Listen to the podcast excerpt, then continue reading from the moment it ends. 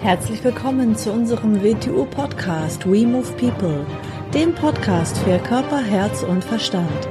Wir sind Alfred Johannes Neudorfer und Rosa Ferrante Banera und in unserem Podcast beschäftigen wir uns mit den Themen persönliche Weiterentwicklung, Gesundheit, Kampfkunst, Philosophie und Menschsein. Herzlich willkommen zu einer neuen Folge unseres Podcasts. Ich bin heute hier alleine und lese eine schöne Geschichte vor. Die Geschichte heißt Der Mann mit dem unerklärlichen Leben, Mojud. Eine Sufi-Geschichte. Es war einmal ein Mann namens Mojud. Er lebte in einer Stadt, wo er den Posten eines kleinen Beamten innehatte, und es schien ganz so, als würde er das Ende seiner Tage als Inspektor für Maße und Gewichte verbringen. Eines Tages, als er durch die Gärten eines alten Anwesens unweit von seinem Haus spazierte, erschien ihm Kidir, der geheimnisvolle Meister der Sufis, in schimmerndes Grün gehüllt. Kidir sagte, verheißungsvoller Mensch, gib deine Arbeit auf und triff mich in drei Tagen unten am Fluss. Daraufhin verschwand er. Voller Beklommenheit ging Mojud zu seinem Vorgesetzten und sagte, er müsse gehen. Schon bald wussten alle in der Stadt davon und sagten, armer Mojud, er muss verrückt sein. Weil sich aber viele Bewerber für seine Stelle meldeten, hatten sie ihn schon bald vergessen. Am verabredeten Tag traf sich Mojud mit Kide, der zu ihm sagte, Zerreiße deine Kleider und springe in den Fluss. Vielleicht wird dich jemand retten. Mujo tat, wie ihm geheißen, obgleich auch er sich fragte, ob er nicht verrückt geworden sei. Weil er aber schwimmen konnte, ertrank er nicht, sondern trieb lange dahin, bis ihm schließlich ein Fischer in sein Boot zog und meinte, Du Narr, die Strömung ist so stark, was machst du da? Muschut sagte, ich weiß es nicht. Du bist verrückt, sagte der Fischer, aber ich will dir Unterschlupf in meiner Schilfhütte geben, dort drüben am Ufer. Mal sehen, was ich für dich tun kann. Als er herausfand, dass Mojud gebildet war, lernte er von ihm lesen und schreiben. Dafür bekam Mojud sein Essen und half dem Fischer bei der Arbeit.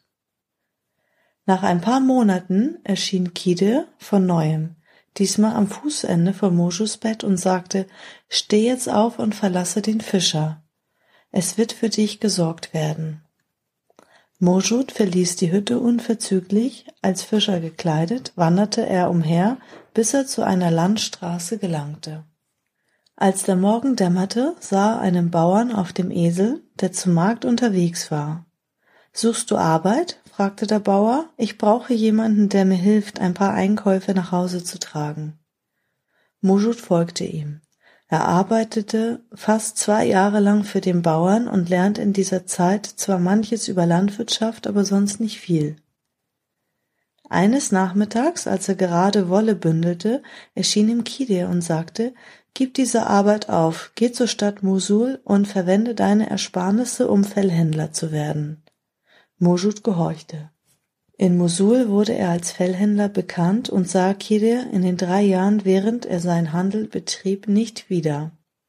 Er hatte mittlerweile ein schönes Sümmchen Geld gespart und dachte schon daran, sich ein Haus zu kaufen.